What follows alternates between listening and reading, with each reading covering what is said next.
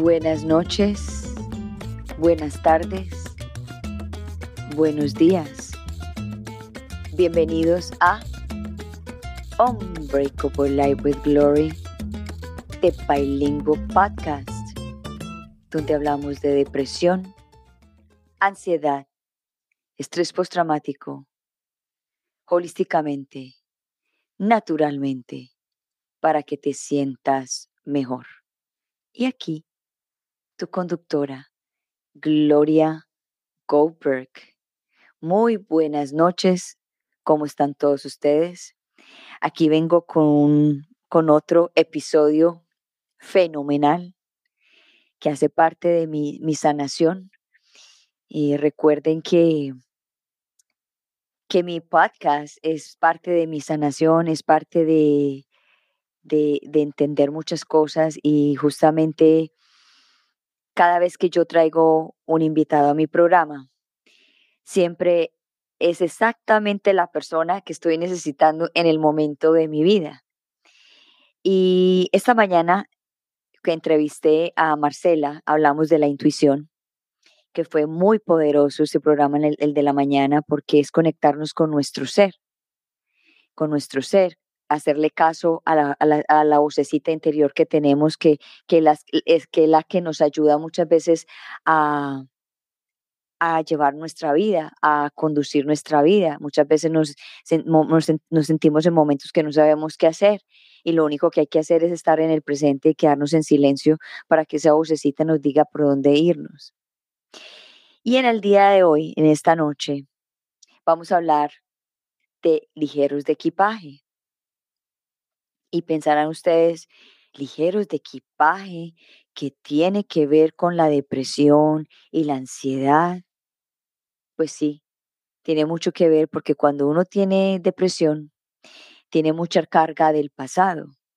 Y cuando uno tiene ansiedad, tiene mucha carga del futuro.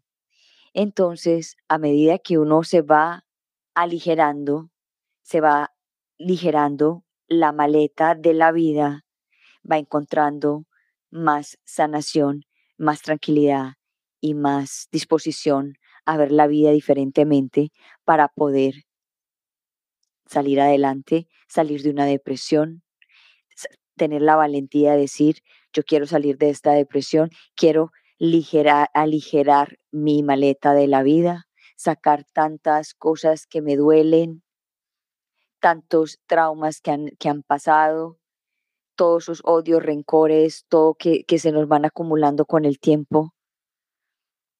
Y eso hay que sacarlo, a eso hay que, hay que aligerar el equipaje. ¿Y qué pasa también con la ansiedad? Es llenar la maleta pensando qué es lo que va a pasar en el futuro, preocupándonos por el futuro, preocupándonos si, si, si va a salir, si no va a salir, si yo voy a estar viva o vivo en el futuro, si, qué va a pasar todo el tiempo en el futuro y es que estamos cargando nuestra maleta, nuestro equipaje con cosas que ni sabemos. Y todo esto por los dos lados se va volviendo algo muy pesado. ¿Y qué hay que hacer? La mitad, el equilibrio, el presente, aquí, el ahora, el ya, es el más importante para uno poder avanzar. Y hay veces que necesitamos herramientas del pasado para poder traerlas al futuro pero cuando traemos herramientas del pasado para el futuro, para el presente, es la herramienta de una enseñanza que tuvimos. Entonces sí, cuando hablamos de lige ligeros de equipaje, es simplemente dejar las herramientas que aprendimos, que nos dieron a través de los traumas o de, los, o de, los, o de las situaciones que hemos tenido en nuestras vidas. Y cuando vamos de nuevo al, al, futuro, al, a la maleta del futuro, pues es una maleta muy complicada porque es, es llenar la maleta con, con el incierto, como uno no sabe ni qué es lo que va a pasar, es como una bomba atómica. Entonces, hay que tener mucho cuidado con eso. Y en el día de hoy le tengo un invitado muy especial que él trabaja ligeros de equipaje, o quiere decir, él habla de, ligeros de equipaje. Él es un senderista. Él les va a contar la historia, pero yo les cuento un, un poquitico nada más. Él fue un senderista que se tomó, no me acuerdo si son tres meses viajando, a lo mejor me equivoqué, a lo mejor ha sido un poquito más o menos, no sé. Y él en ese equipaje, en ese viaje, se encontró con un montón de cosas que no le servían para el viaje y que le tocó empezar a desechar cosas, tanto como físicas, como mentales, como espirituales, para poder llegar a la meta. Entonces, es muy importante reconocer cuando nuestras maletas están llenas, o están llenas del futuro, o están llenas del pasado. Porque la, maleta del presente simplemente la pones ahí y estás aquí. Mientras cuando tú estás en el pasado, tú vas cargando con todo eso que, que viene del pasado, de lo que nos hicieron, de lo que no nos hicieron, cómo nos sentimos en ciertas situaciones. Y el futuro, pues, como les dije anteriormente. Entonces vamos a darle la bienvenida a Carlos Bueno, pero antes de traer a Carlos Bueno aquí a mi, al podcast, les voy a contar qué hace. Porque quién es, vamos a preguntarle a él quién es, pero qué ha hecho él en la vida. Bueno, Carlos cursa estudios de comunicación social en la Universidad del Valle y se especializa en gerencia social en la Pontificia Universidad Javeriana de Cali. Experiencia en dinámicas y ejercicios de bienestar en entornos laborales y educativos. Certificación de mindfulness, maestro de Reiki, coach de vida e información, columnista de la página web Orgullo del LGBT Co. So vamos a darle la bienvenida a Carlos Bueno a Unbreakable Life with Glory de Bilingual Podcast. Hola Carlos. Hola, hola Gloria, ¿cómo estás? Buenas noches, ¿cómo estás? Muy bien, muchas gracias. Pues es un honor. Muy contento de estar aquí Y yo igual, es un honor, es un orgullo de tenerte aquí porque me encanta el tema que vamos a, tocar en el día de hoy, ligeros de equipaje, que yo sé que hay muchos que tienen esos equipajes bien cargaditos y que no saben cómo, cómo descargar esos equipajes. Pero antes de entrarnos a ese tema, la gente no te conoce. Entonces vamos a hacer la siguiente pregunta. ¿Quién es Carlos Bueno? Bueno, Carlos Bueno, yo creo que más allá de la explicación o de aquello que comentaste sobre mí. Yo diría que soy un aventurero de la vida, eh, un ser humano que está aprendiendo de este andar del día a día, del aprendizaje, de todas esas experiencias que de la cotidianidad estoy viviendo. Y alguien a quien desde esas experiencias que ha vivido le gusta compartirlas también y bueno, seguir aprendiendo todo el tiempo de la vida, que creo que es lo más importante, desde esa conciencia del para qué estamos acá y estamos viviendo esta experiencia que con tantas complejidades, pero que también es hermosísima de vivir. Claro que sí, qué hermoso. Eh, Carlos, Tú sabes que yo le llego a las personas que tienen depresión y ansiedad y que mi misión y, y, estrés postraumático y que mi misión es abrir conciencia, educarnos acerca de la depresión y la ansiedad. Y quiero hacer un disclaimer de que no somos, eh, no somos eh, terapistas, no somos psicólogos, no somos eh, psiquiatras pero en el caso mío, como yo soy la conductora de este programa, pues yo soy una persona que he experimentado la depresión, la ansiedad y tengo estrés postraumático, pero este programa ha sido una forma para mí de poderle contarles a ustedes lo que yo he vivido para que otros se sanen. Y yo he encontrado que yo me he sanado a través del tiempo conversando con las personas, conversando con cada uno de, mis maestros o de mis eh, invitados que yo he traído, que nos cuenten qué es la depresión, qué es la ansiedad para cada uno, porque todos tenemos una visión acerca de la depresión y la ansiedad diferente.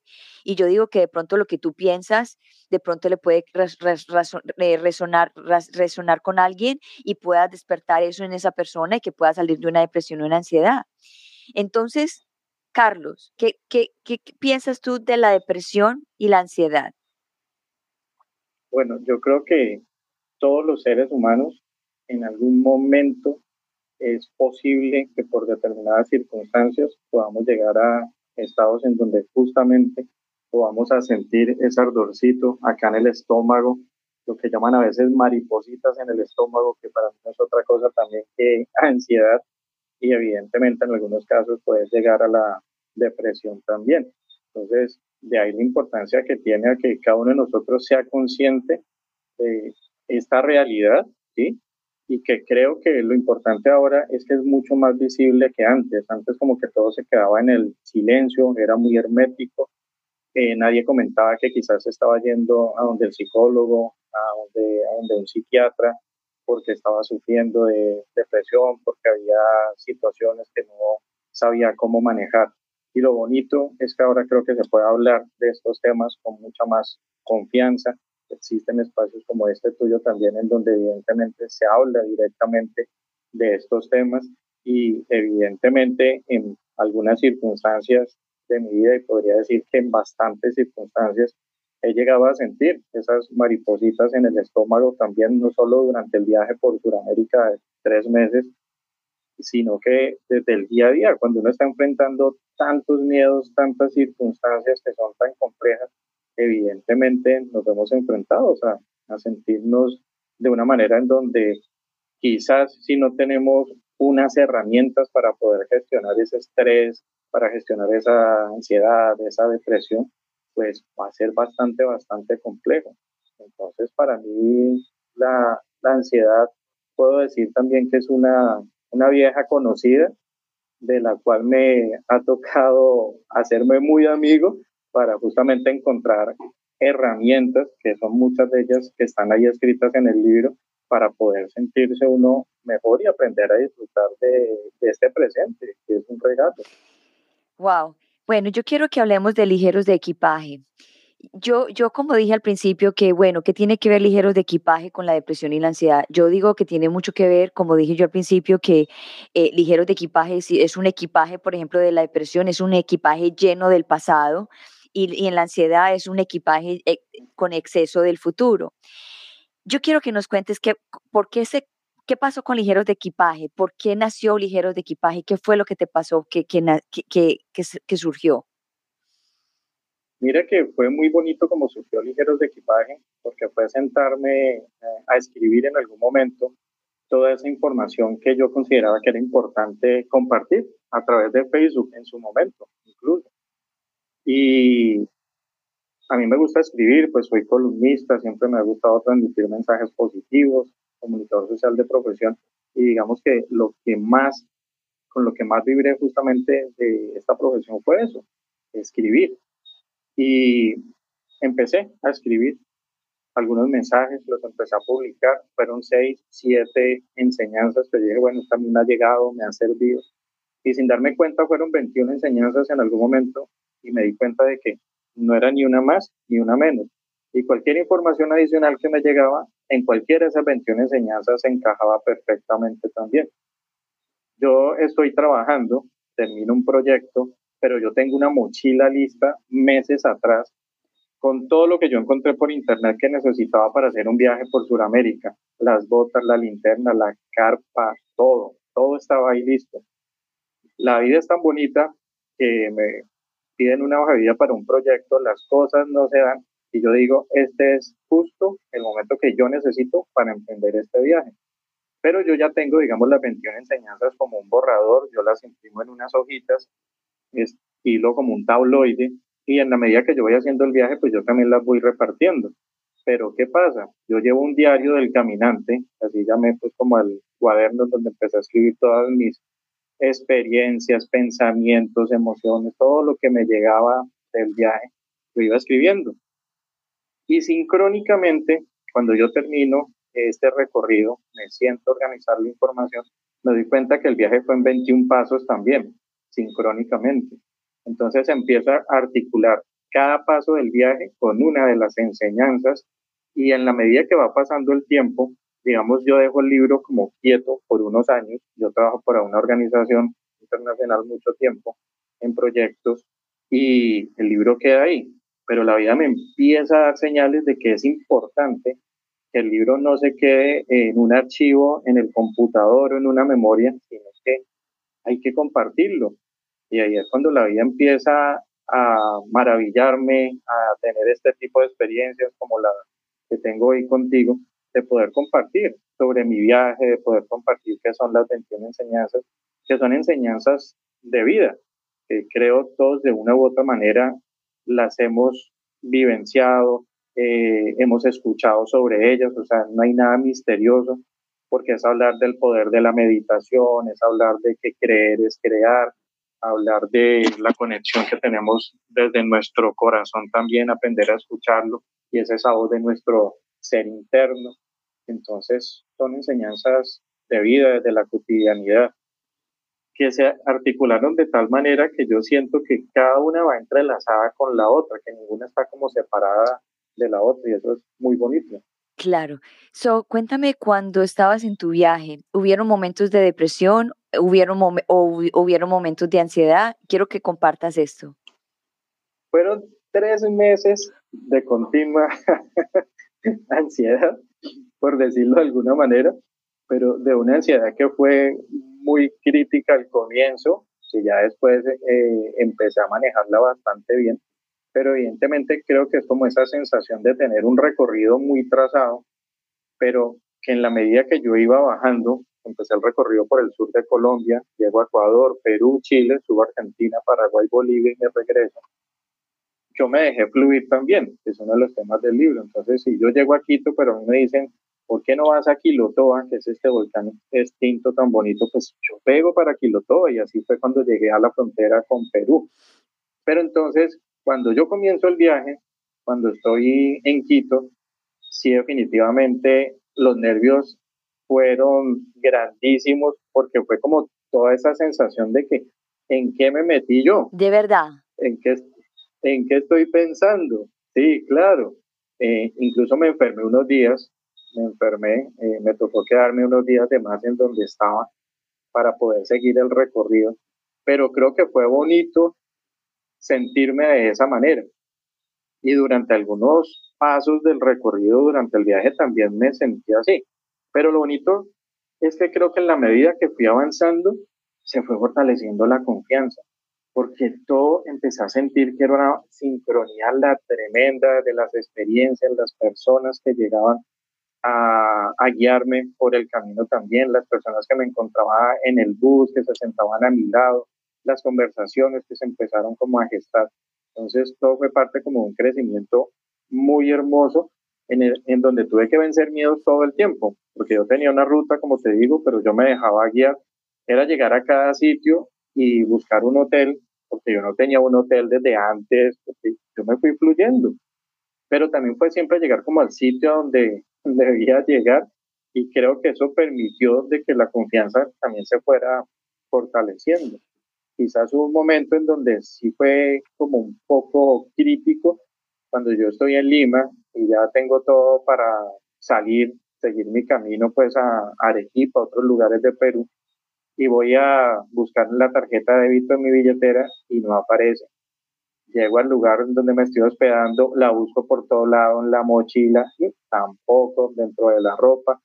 Evidentemente la tarjeta nunca apareció. Eso me generó pues como cierta incertidumbre y diría que bastante, pero la vida es tan bonita que afortunadamente por unos procesos que se habían generado antes de yo irme al viaje, había alguien acá en Colombia que me podía hacer esa vuelta que no era lo más común. Entonces ya mi hermana me facilitó una transferencia a través de una casa de giros en, en Lima. Yo puedo seguir mi recorrido y ya cuando llego a Chile, a donde un amigo a Santiago, en un lugar en donde siento que me puedo quedar unos días sin afán, tranquilamente, a descansar también, porque el recorrido pues había sido bastante intenso y ahí ya me llega la tarjeta y pues puedo seguir con el recorrido también.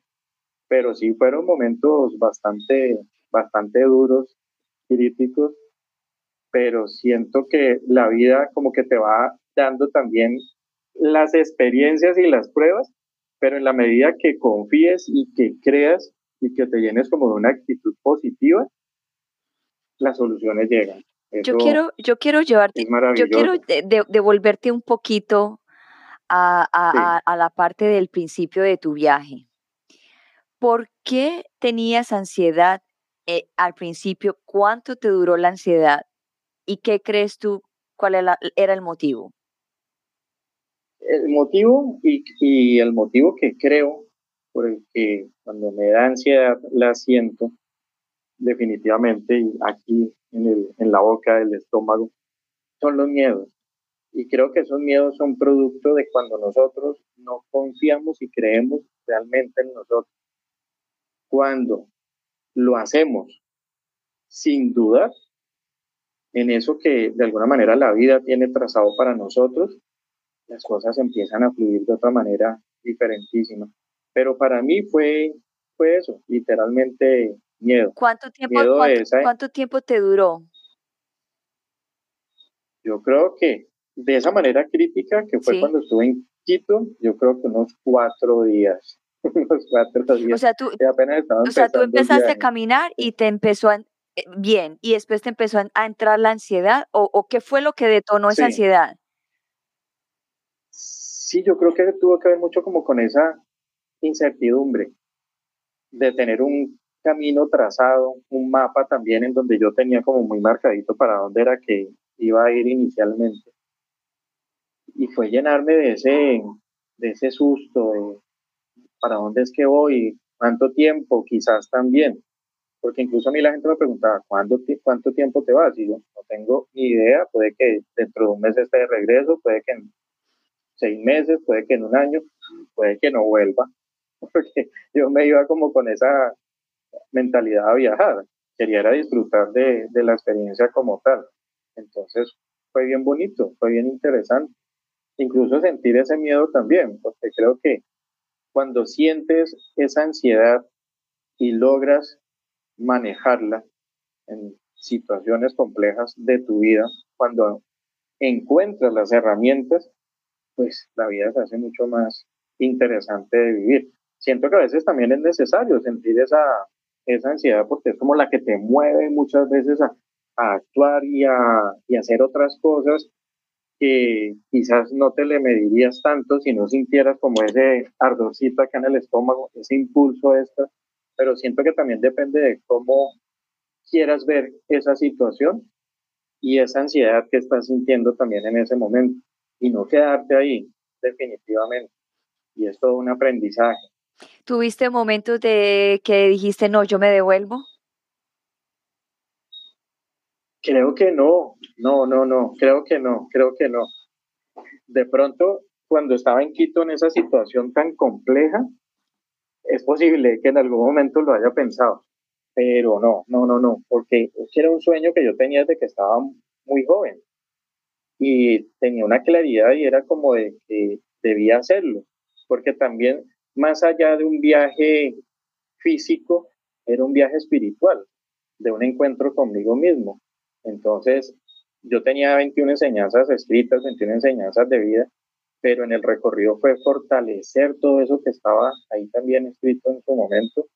Entonces, ya cuando como que me lleno de toda esa energía amorosa hacia mí mismo, sigo mi recorrido y ya nada me detiene.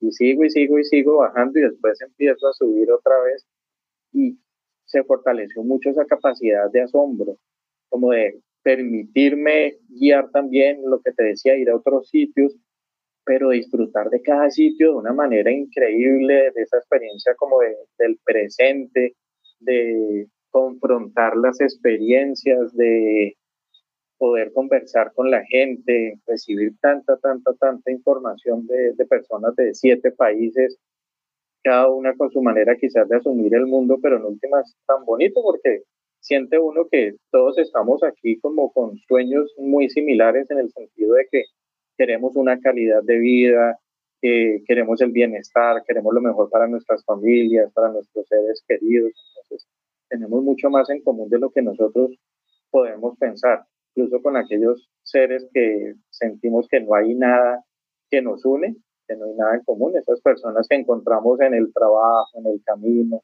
vecinos quizás, y hay mucho, mucho de qué aprender. Carlos, hay una parte en tu historia, porque yo escuché un live un día que tú hiciste hay una parte de tu historia que me gusta mucho y quiero que la vuelvas a contar. Cuando te salieron las ampollas en tus zapatos. Esas ampollas se fueron acumulando durante muchos días, pero cuando yo ya llego a Mendoza, en Argentina, que fue la primera ciudad donde llego en este país, evidentemente yo caminé demasiado. Yo no hacía sino caminar, porque siento que también es la manera como uno realmente puede disfrutar de un sitio eh, y de sentir esa energía de, ese lugar en donde uno está. Y llega un momento en el que sincrónicamente, por usar otra vez la palabra que tanto me gusta, sí, sí, sí. tengo en cada pie tres ampollas. Y entonces fue como esa confrontación de que, caramba, estaba yo en un hostal, ahora qué, qué hago? Pero fue, creo que muy parecido a las otras historias, como de tener esa convicción de que con ampollas o sin ampollas yo sigo mi recorrido y evidentemente eh, creo que paro por un, como por un día o quizás medio día en esta ciudad y después yo sigo mi camino para Córdoba y sigo caminando. Pero también diría que mágicamente esas ampollas en la medida que yo no le presto atención, porque digo, este camino continúa, también ellas como que van minimizándose y van desapareciendo. Es que yo pienso que esas, esas ampollas fueron una parte como de prueba, a ver qué fortaleza tenías tú como decir, ok, vamos a ver qué tan fuerte, qué tan convencido está este hombre y vamos a mandarle unas ampollas a ver qué pasa. Y, y, y también las ampollas pudieron haber sido, bueno, necesitas que pares un poquito porque necesitas descansar. Sí, también, evidentemente. Sí, evidentemente. Y eso hace el cuerpo, y eso hace el cuerpo todo el tiempo. Nos está avisando, necesitas un descanso, cualquier dolor que sentimos nos está diciendo algo y no le prestamos atención. Y tienes toda la razón, yo nunca lo había visto de esa manera, pero evidentemente, claro, fue esa manera del cuerpo decirme como, llevas un ritmo muy agitado, tienes que parar un poco.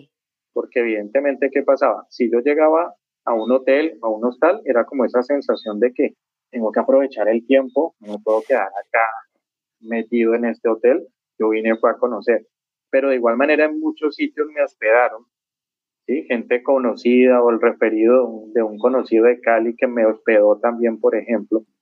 Y yo decía, yo acá no me puedo quedar de conchudo, entonces también tengo que aprovechar para seguir, salir a caminar y a conocer. Entonces fueron creo, los tres meses más agitados de mi vida porque fue un caminar consciente todo el tiempo, pero a un buen ritmo, haciéndolo desde ese aprovechamiento del tiempo también, ¿no? Claro. ¿Y lo volverías a hacer? Qué buena pregunta, me lo he preguntado muchas veces. Por Sudamérica creo que iría ya a unos lugares específicos que, al final me faltaron, como el Salar de Uyuni en Bolivia, que la verdad ya quería llegar, era como a La Paz, que sentía que era como la etapa final del, del viaje. Quería sentir paz, quería llegar a La Paz para sentir paz. Tal cual, tal cual, Pero mira, pero mira que me he visualizado mucho con el tema del libro, justamente haciendo otra vez un recorrido muy similar. No sé ya en qué condiciones, y de la misma manera o al mismo ritmo, ya a un ritmo, a un ritmo mucho más calmado, pero sí me lo he soñado de nuevo, como bueno, yo ya tengo todo esto que construí a través del viaje, sería muy bonito compartirlo, pero ya no con las hojitas que yo le entregaba a la gente con la que me encontraba. A eso faltó que nos contara, eso faltó que nos contara, que tú le entregabas las hojitas a las personas. Sí, sí, sí, claro. Yo por ahí en estos días incluso me encontré algunas que todavía tenía y como que fue un recuerdo muy bonito como sentir, bueno, esto fue como parte del inicio de esta aventura que en su momento se llamó, era un título bastante largo, 21 enseñanzas para andar ligeros de equipaje. Y en todo este nuevo proceso en el que estoy ahora, justo con, con el libro, porque incluí mucha información adicional después de tantos años, y ya se llama solo ligeros de equipaje. Entonces fue eso, como las personas que me iban encontrando, como bueno, que esto lo escribí yo, quiero compartírtelo, eh, le hablaba de qué se trataba también. Y bueno, no sé cuántas de esas personas quizás todavía tengan las, las hojitas en su poder, pero fue bonito en su momento. Ir como con ese equipaje adicional ahí de las hojitas. Wow. ¿Y de qué color eran las hojas? No, eran hojitas de blog. Incluso yo solo llevaba como, como unas dos o tres, eran muy poquitas, y cuando llegué a Quito fue que las imprimía ya, ya las que seguí repartiendo durante el viaje. ¿Y qué persona le repartiste eso? ¿Te acuerdas? A donde llegaba y me hospedaba, quizás a alguien que me encontraba en el bus también y con quien yo charlaba, sí, como con quien sentía que era bonito darle como esa parte de mí también como para que quedara en su recuerdo. ¿Y te lo recibían con cariño? Sí, sí, sí, total, total. ¿Te, recuerdas de alguna oportunidad de que pronto una de esas personas haya leído eso y te hubiera dicho algo, de que lo necesitaba o algo así? No, no, no, no, no, no, porque fue como casi siempre al final incluso que yo lo entregaba, no desde el comienzo, sino que era parte como de mi agradecimiento que lo entregaba. Wow. Pero estaría bien quizás algunas de esas personas con las que quizás tengo todavía contacto por el Facebook, pues, preguntarles. Ese sería súper bueno porque sería parte de tu libro, porque bueno, el, el, ya habías escrito las 21 enseñanzas, pero tú no te habías dado cuenta que tú habías escrito esas 21 enseñanzas para que tú la aplicaras en este viaje que habías soñado por muchos años. Sí, claro, es que eso fue muy interesante también, porque, digamos, eso ya estaba escrito, era una información que a mí me había llegado en su momento por diferentes fuentes, pero fue esa confrontación también. Como yo suelto, ¿sí? Miedos, suelto bloqueos, inseguridades, que es justamente de lo que se va llenando esa mochila simbólica para permitirme fluir, confiar y que el viaje sea mucho más armónico y que realmente me genere ese bienestar que yo me soñaba durante tantos años al hacer ese recorrido. Eh, ok, son 21 enseñanzas y yo sé que cada una se necesita de la otra, pero ¿hay, ¿hay alguna que sea la matriz, la madre de todas ellas? Yo diría que hay una muy importante y que incluso es la primera. Soy un ser de luz viviendo una experiencia humana. Creo que de ahí parte todo, desde esa conciencia de quiénes somos nosotros más allá de este cuerpo físico. Y siento que cuando nosotros comprendemos que somos luz, el camino justamente empieza como a estar mucho más, por quizás ser redundante, pero mucho más iluminado también y empiezan a encontrar las personas, las circunstancias, esa sincronía que se da cuando uno empieza a tomar conciencia de quién es realmente. Entonces, ¿A qué nos invita esa enseñanza? A que miremos que más allá de este cuerpo, ¿sí? somos unos seres de luz, unos seres espirituales que estamos viviendo. Es una experiencia acá, en este cuerpo, en esta herramienta que nosotros estamos habitando, este vehículo. Y no al contrario, como quizás en algún momento lo habíamos podido pensar. Y nuestra luz, nuestra esencia, es la que va a seguir siempre trascendiendo. Y esta es una experiencia que nosotros pienso yo, escogimos vivir con todo lo que tiene de bonito, pero también con sus complejidades, porque nuestra alma, nuestro ser, nuestra esencia necesita este crecimiento a través de esta experiencia. ¿Y de qué otra manera no se va a hacer? Pues, o sea, definitivamente es muy bonito cuando vivimos experiencias desde el bienestar, desde el amor, pero siento que acá en este plano también venimos es a vivir experiencias desde el aprendizaje, para que nuestra alma evolucione. Y ahí es donde creo que se hace bien, bien interesante asumir este tipo de desafíos como coger una mochila y salir a viajar también, porque hay que enfrentar miedos.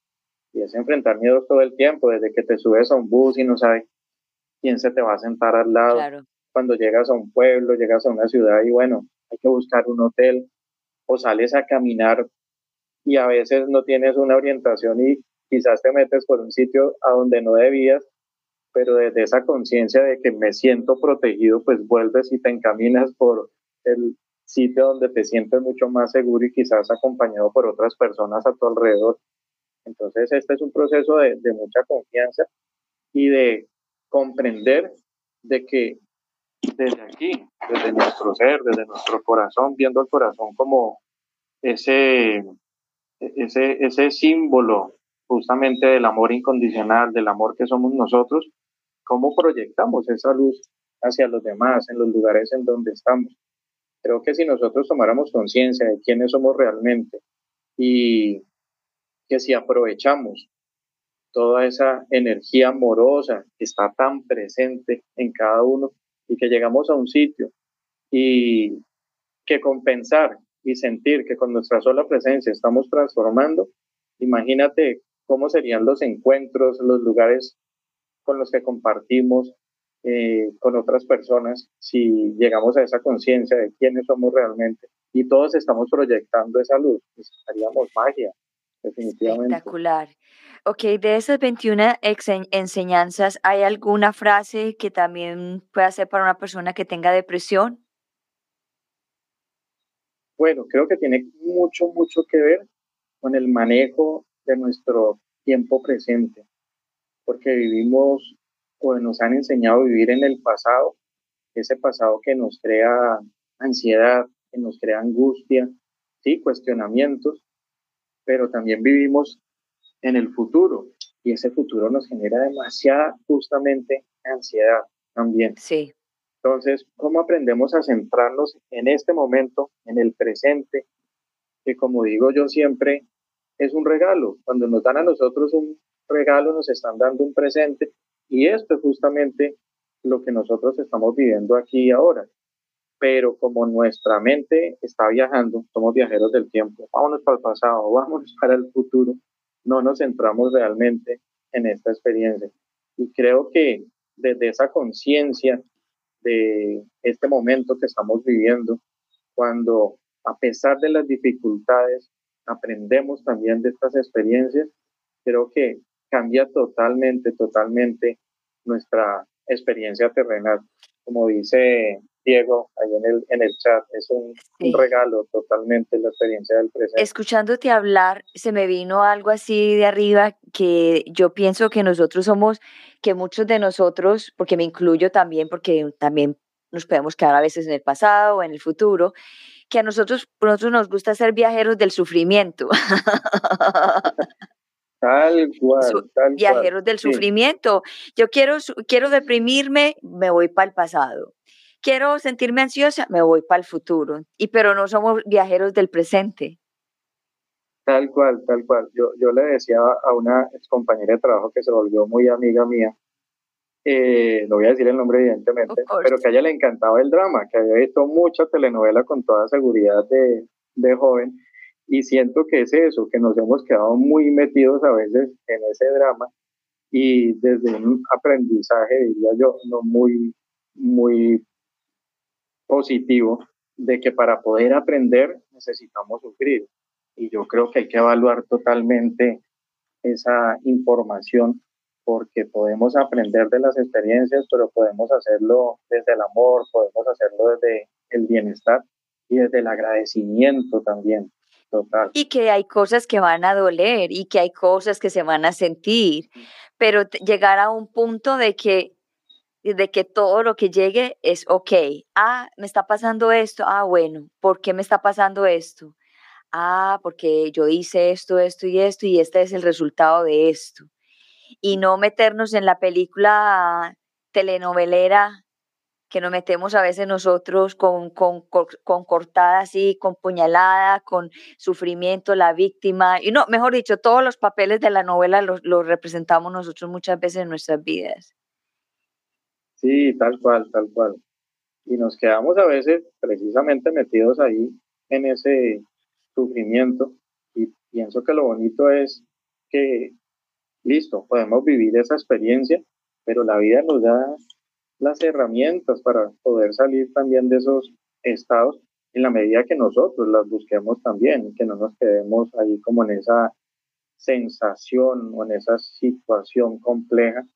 Y tenemos muchas personas, o lo, diría, o lo digo yo desde mi caso personal, pero yo creo que todos los seres humanos tenemos personas a nuestro alrededor que con toda seguridad van a apoyarnos, van a escucharnos, y si no las hay, podemos buscar quien nos escuche, o bien sea un profesional o alguien que sintamos esa confianza también para expresar lo que estamos sintiendo.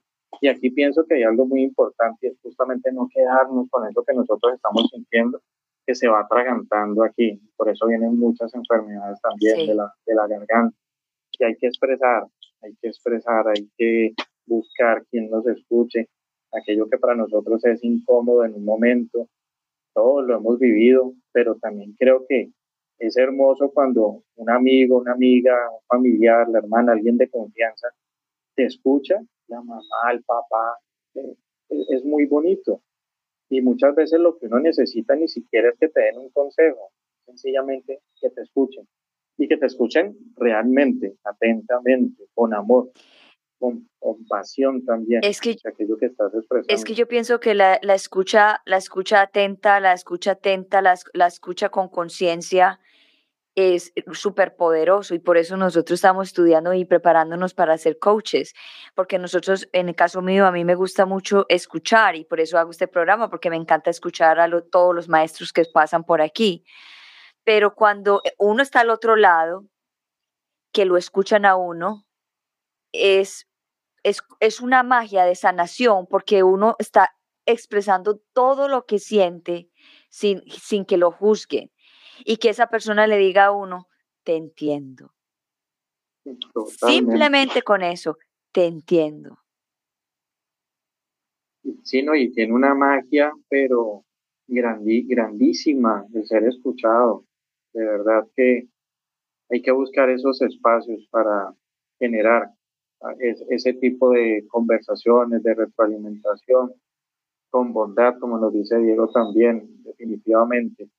Y creo que todo eso parte de aquí, desde nuestro corazón, desde este punto del amor incondicional, y que es ese centro también de, del amor propio, porque ese amor incondicional debe partir de un amor sin condiciones hacia nosotros, pero también cómo estamos aprendiendo a ver al otro con todas sus complejidades, con aquello que quizás no comparto, cómo aprendo a verlo con amor, Claro, es que el amor incondicional, incondicional es amor sin condición. Total. Claro. you know, de, de aquí estoy, te escucho, no te juzgo, dime todo lo que tú quieras, desahógate y, y, miremos a ver si de pronto entre los dos podemos encontrar la solución de lo que tú estás sintiendo o de pronto con esa conversación que estamos teniendo de tu desahogo, tú mismo encuentras tu, tu, tu respuesta de, lo que, de, lo que estás, de lo que estás tratando de encontrar. Sí, totalmente. Pasa muchísimo. Pasa mucho. Bueno, de las 21 enseñanzas, yo sé que todas están en el libro y yo sé que no las quieres decir todas acá, pero nos podrías regalar otra más. Bueno, para mí hay una que es muy importante y que definitivamente siento que particularmente a mí me ha servido muchísimo y en esas situaciones, como le hemos hablado, donde uno siente como esa ansiedad, esa angustia, cuando la mente empieza a, a jugar, botar tanta corriente, y, y es meditar. Y yo aprendí una herramienta que para mí ha sido muy valiosa, o digamos una serie de prácticas a través del mindfulness. Y ese mindfulness para mí ha sido de verdad que una herramienta de bienestar con la cual yo he aprendido a sintonizarme bastante, porque tiene muchas prácticas en donde definitivamente solo con tener contacto con la respiración, nosotros ya estamos haciendo un trabajo hermosísimo de calmar o de gestionar esas emociones que a veces nos sacan un poco pues como de nuestro centro. Entonces, cuando nosotros aprendemos a cerrar los ojos, tomar conciencia de nuestra respiración, cuando tomamos conciencia de nuestro entorno, de aquello que estamos percibiendo a través de nuestros sentidos, creo que las cosas empiezan a cambiar. Pero esta es una práctica que debe ser, diría yo, constante también.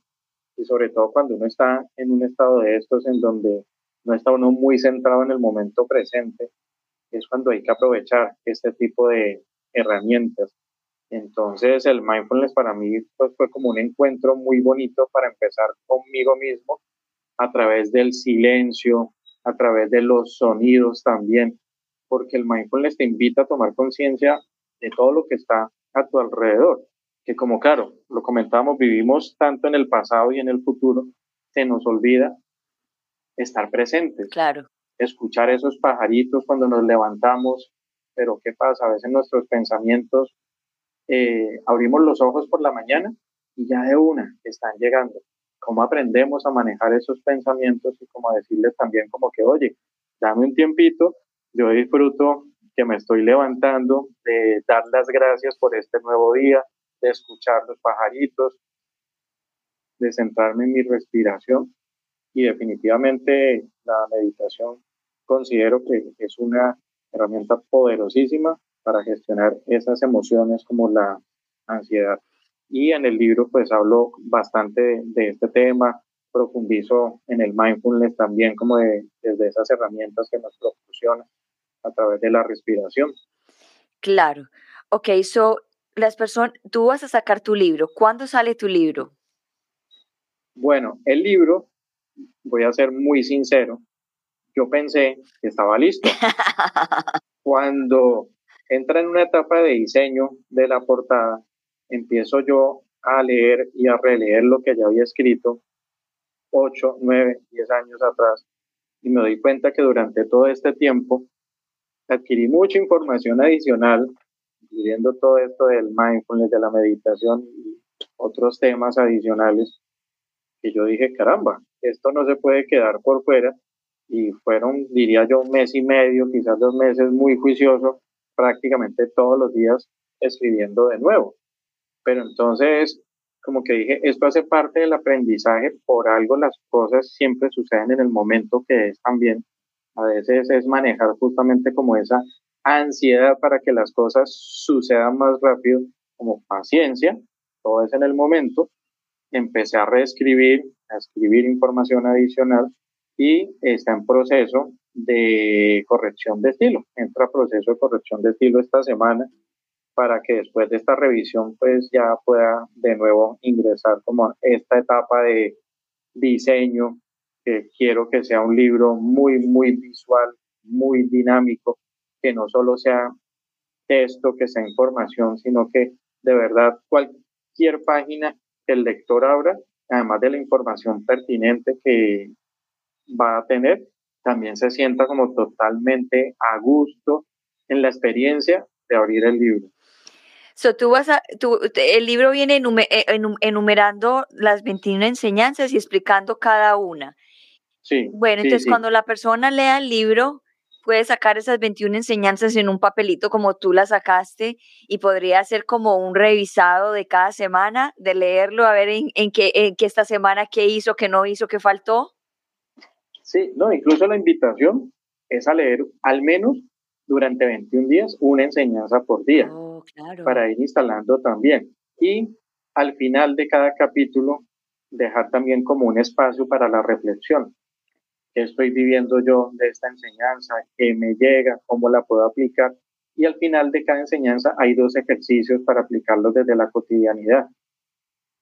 Entonces esta información, digamos, no queda solo como para que la persona la interiorice, sino bueno, ¿cómo voy a hacer para que esta enseñanza también haga eco en mí y yo pueda aplicarla desde mi vida, desde mi cotidianidad?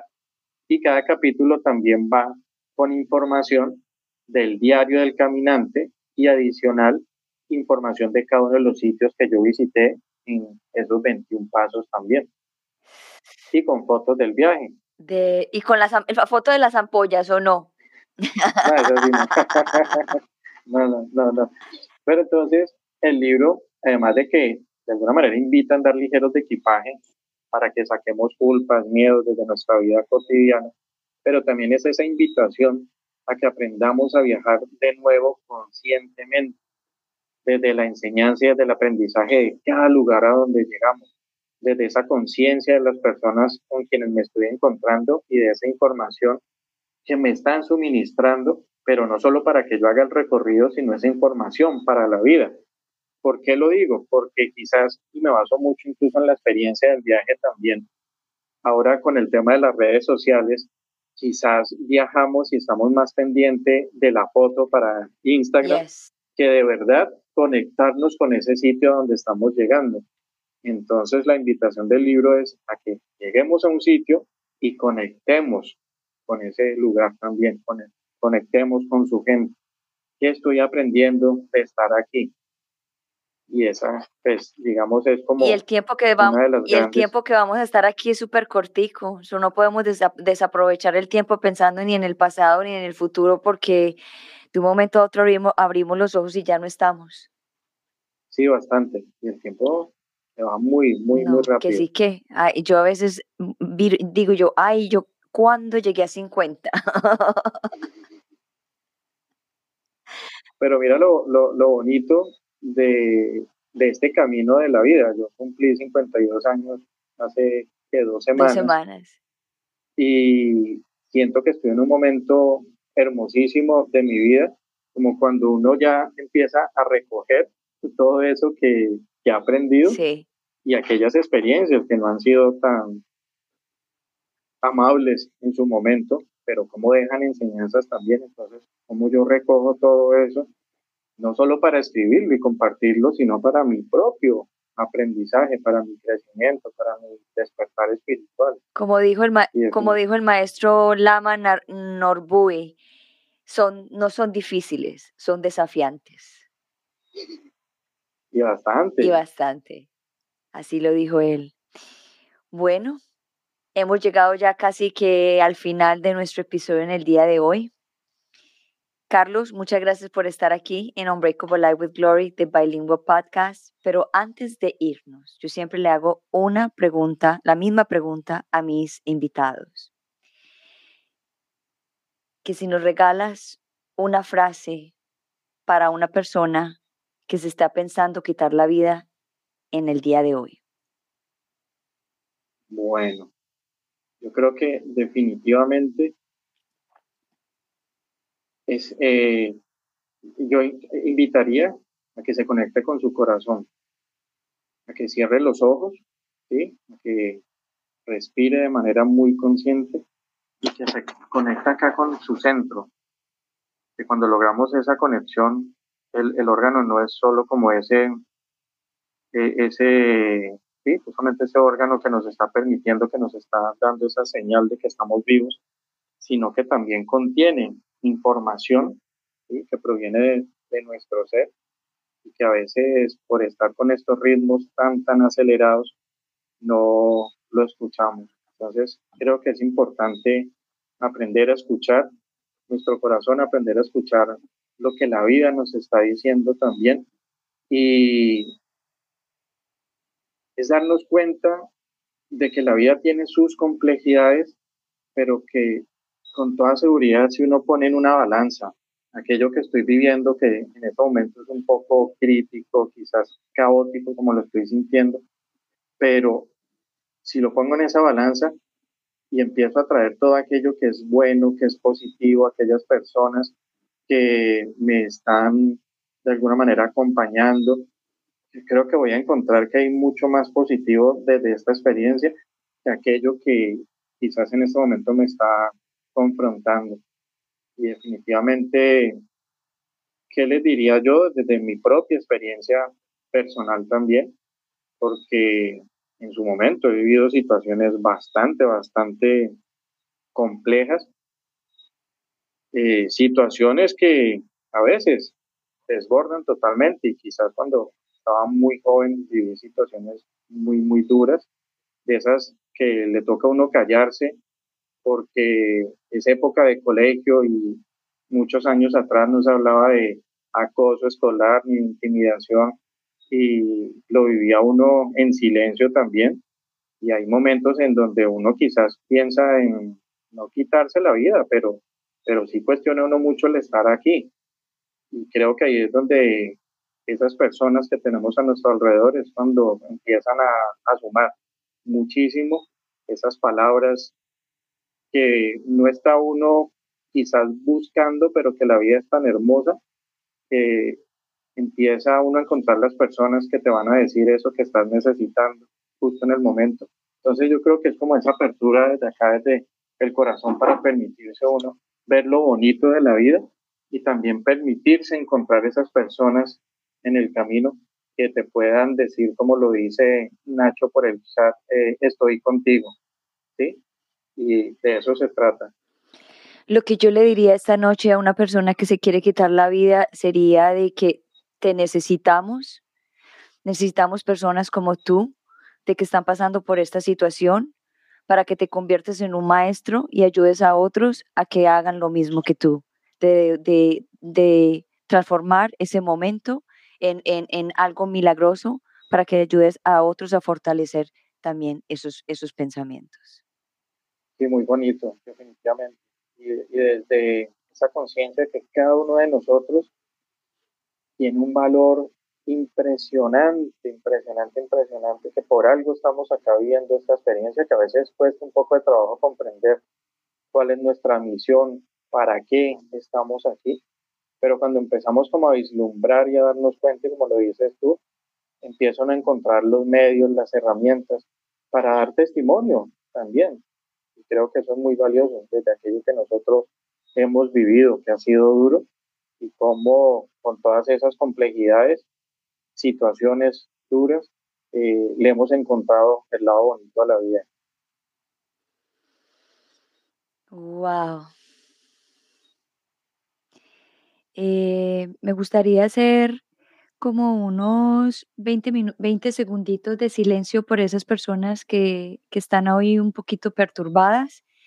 Eh, lo voy a poner en mi, en mi teléfono para darnos cuenta de los 20 segundos. Eh, yo diría un, un minuto, pero hagámoslo diferente en el día de hoy. Unos 20 segunditos. Empezamos.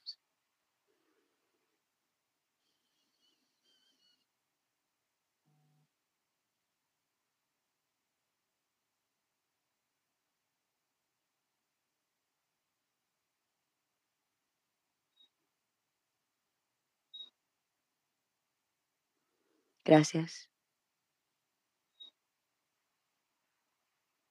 Gracias. Gracias, Carlos, por estar aquí.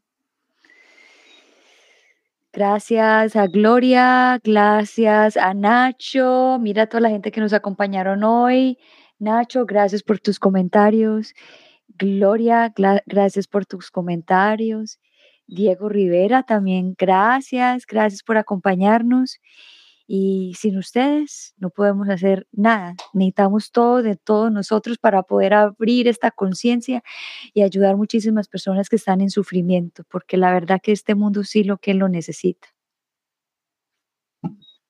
Sí, totalmente. Y entre más nos unamos justamente a hacer estos minutos de silencio, o cada uno desde su creencia, desde la manera como se conecte con Dios, la fuente, como le llaman, sí creo que vamos a lograr muchísimo, muchísimo más de lo que ya se está haciendo, porque siento que se está generando un cambio a nivel de conciencia del ser humano y evidentemente es importante que estemos unidos con una energía amorosa, independiente de cómo creamos, pero estar unidos. Estar unidos, unidos, unidos hace la fuerza. Luis Mario Lozada Suárez, gracias también, muchas gracias también por estar aquí. Bueno, Carlos, gracias por estar aquí, gracias por, por, por, por existir, gracias por compartir tu historia y yo sé que tu libro va a ser espectacular. Eh, aquí dice Gloria un mensaje, dice, excelente las 21 enseñanzas, confiar en sí mismo y en sus propias virtudes ayuda a salir adelante, resiliencia y mucho amor. Así es, Gloria, así es. Muchas gracias. Wow, hoy tuvimos bastantes personas acompañándonos. Dice Luis Mario, un abrazo, un abrazo y un beso para ti un abrazo muy grande, muy grande para todas las personas que nos acompañaron el día de hoy. Bueno, para las personas que nos oyen en versión podcast, si quieren contactar a Carlos eh, para hacerle cualquier pregunta para cuándo va a salir el libro, el Instagram es Carlos Bueno Bienestar. Ahí lo pueden encontrar y cualquier pregunta. ¿Puedes repetir, eh, Carlos, cuándo va a salir tu libro, más o menos? Yo confío si todo sale bien, aunque ya estoy fortaleciendo como la paciencia para que todo salga de la manera que debe ser, sin afanes, en el primer semestre del próximo año, antes de junio del próximo año, confiaría yo. Incluso pienso que mucho antes. Yo creo que mi libro también va a ser así por esa época, junio, julio. O de pronto lo lanzamos juntos. Eso. espectacular. Bueno, Carlos, muchas gracias por estar aquí en el día de hoy. Voy a cerrar el programa y te veo en unos minutitos. Muchas, muchas gracias. Bendiciones. Bendiciones a ti, gracias. Bueno, wow, hermoso este podcast en el día de hoy. Gracias a todos los que estuvieron acá. Muchas, muchas, muchas gracias. Y me voy con, con, tres enseñanzas que nos dejó él esta noche, que se las voy a leer, que yo siempre hago, tomo nota eh, de todas las cosas que me dicen, eh, porque es importante hacer el resumen al final del, del, del programa, del podcast. Entonces, la primera enseñanza en el día de hoy que, nos, que él nos ofreció fue, soy un ser de luz viviendo una experiencia humana súper importante. El número dos, tiempo de manejo, del tiempo del, del manejo presente. Y tercero, meditar. Y yo le agrego uno mío que hago mucho, que es orar. Y orar es conectarse con tu Dios, con el universo y ser agradecido por todas las cosas que tenemos, que, que, que, que nos pasan y aprender de ellas en cada momento. Bueno, gracias por estar aquí en Unbreakable Life with Glory, de Bilingual Podcast, donde hablamos de depresión, ansiedad, PTSD, post-estrés traumático, holísticamente, naturalmente, para que te sientas mejor. Y aquí, la creadora y la conductora de este programa, Gloria Goldberg. Los veo mañana a las ocho y media de la mañana y vamos a hablar de senderismo en el bosque eh, y cómo podemos también conectarnos con la naturaleza para ayudarnos con la depresión y la ansiedad. Como siempre, los quiero mucho. Chao, chao.